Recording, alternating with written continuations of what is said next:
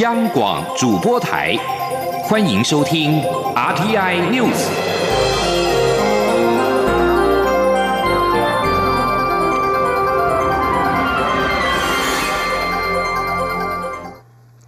各位好，我是李自立，欢迎收听这一节央广主播台提供给您的 RTI News。世界卫生大会 （WHA） 将于十八号召开。中国展开外交施压，希望阻止台湾参与世卫组织大会。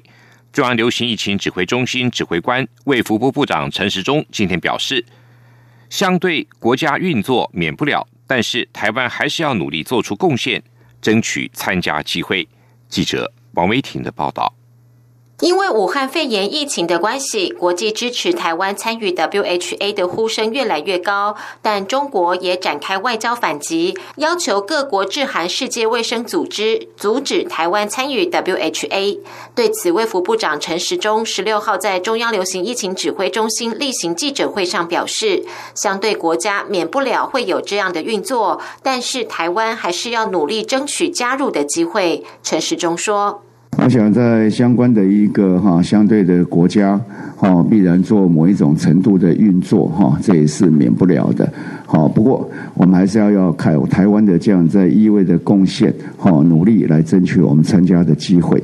卫福部十五号晚间邀请美国、日本、加拿大等十四个国家或区域组织代表，以新型冠状病毒肺炎防治检讨为题举行视讯论坛。许多与会代表肯定台湾武汉肺炎的防治成果，且各国也就防疫措施深入交换意见，并讨论后续合作事项。陈时中今天表示，昨晚的视讯会议参与人数和层级都比过去多和高，国际上对。台湾的防疫措施十分好奇，想要多了解防疫细节，例如哪些时间点做哪些事情，期待有哪些效果等。他说，台湾的防疫模式代表自由民主地区运用人民合作成为防疫典范。昨晚的出席代表都支持台湾参与 WHA，不过整场会议仍是聚焦在台湾的防疫措施。中央广播电台记者王威婷采访报道。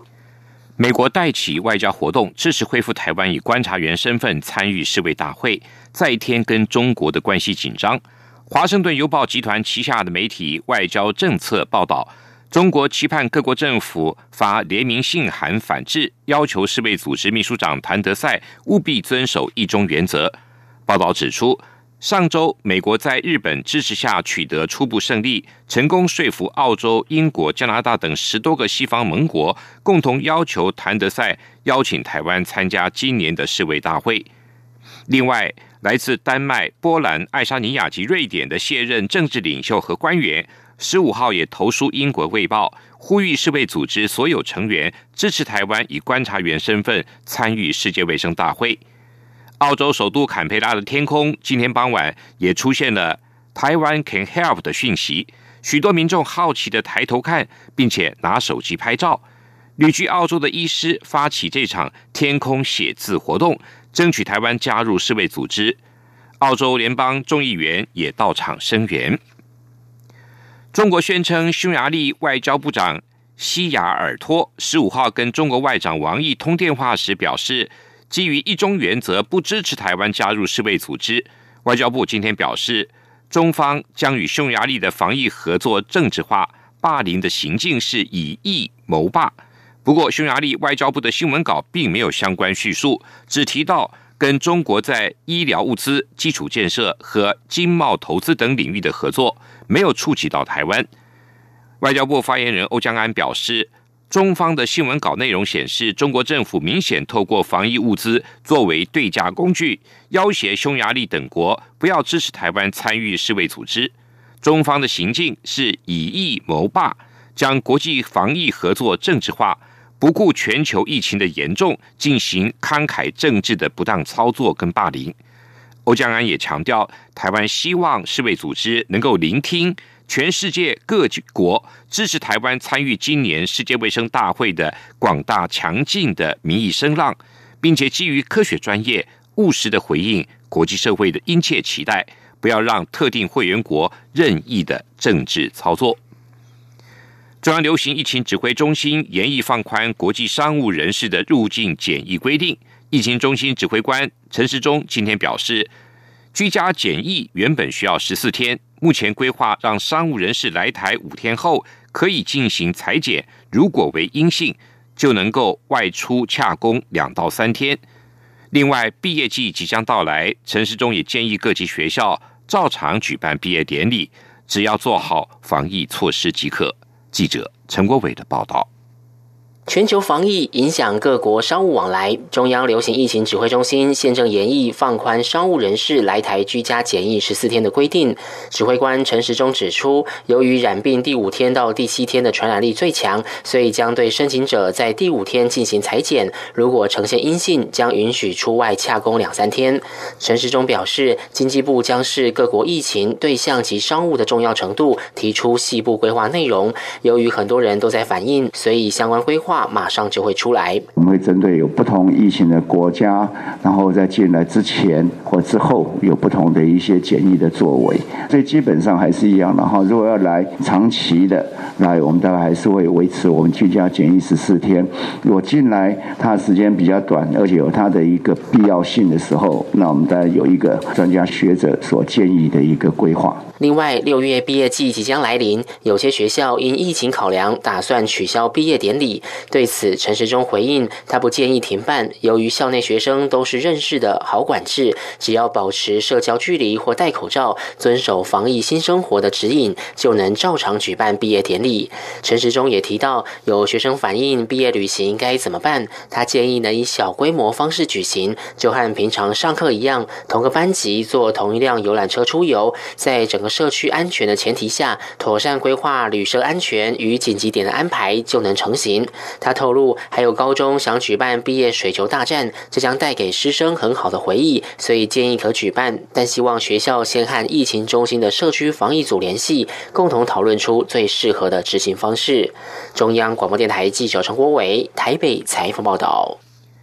中央流行疫情指挥中心今天也公布，国内无新增。武汉肺炎 （COVID-19） 的确诊病例，全国仍然维持四百四十例，也让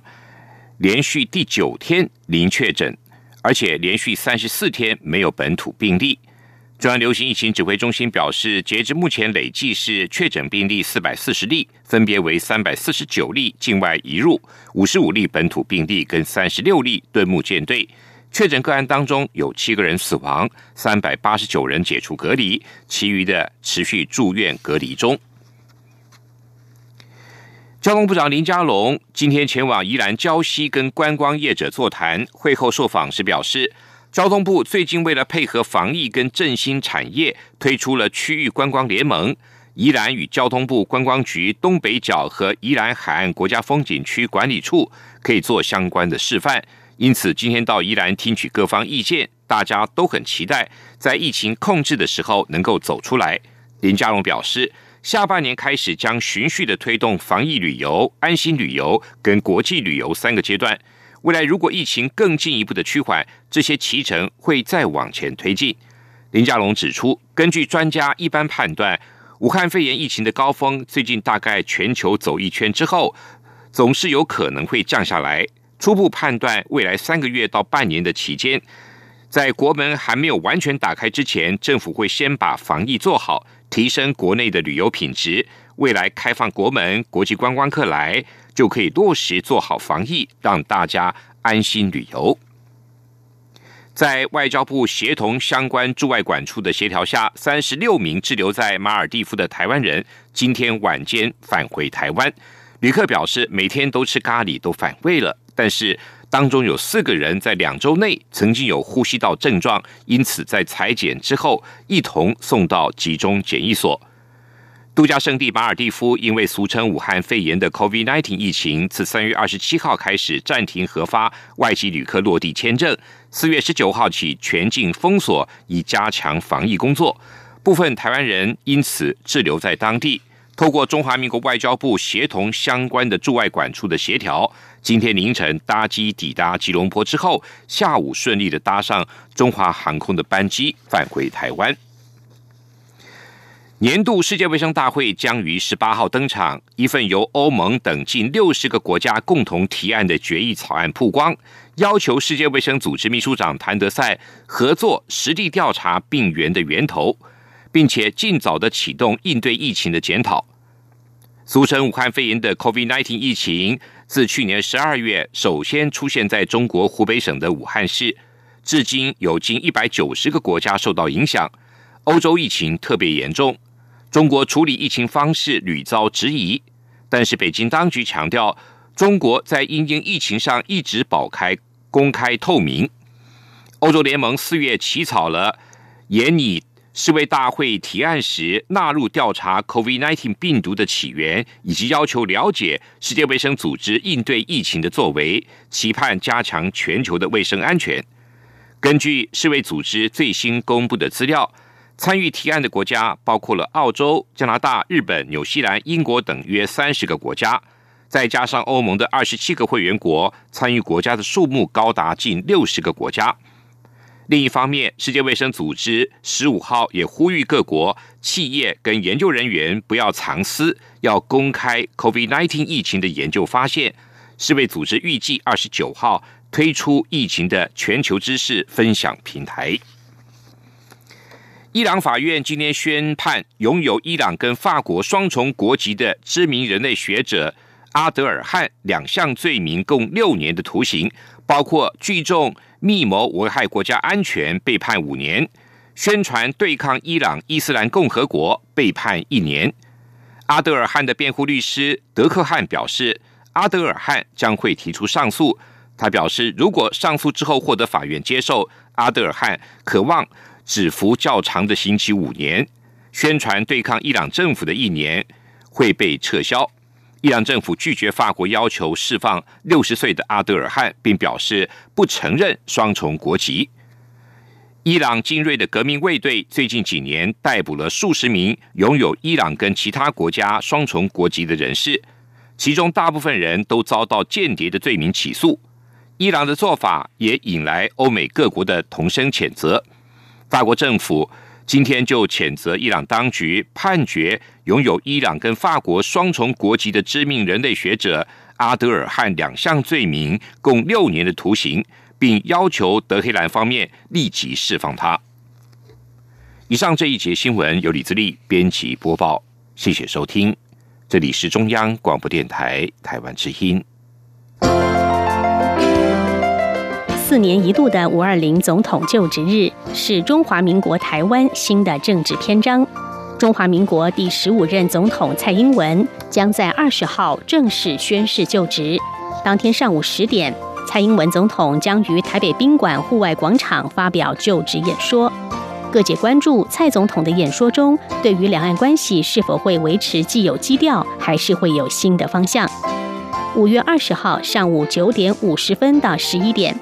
中央广播电台华语网将使用网络影音与中短波频率，为您现场实况转播蔡英文总统的就职演说内容，并邀请学者专家分析蔡总统在第二任期的机遇与挑战。请锁定央广网站 triple w 点 r t i 点 o r g 点 t w 以及央广华语网频率收听。中国大陆华中地区听友，请使用中波一五五七千赫。短波一一八零零千赫，华南地区请使用短波九六六零千赫，华北地区为一二零二零千赫，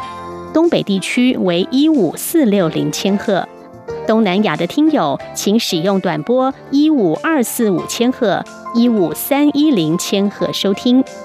除了华语，五月二十号上午九点五十五分到十点三十五分。本台闽南语节目《央广下午茶》，客家语《央广客家粉丝团》，广东语《央广粤语园地》等脸书粉丝专业，将以闽客粤语同步实况转播蔡英文总统就职演说。五月二十号，央广邀请您共同见证台湾民主政治的重要时刻。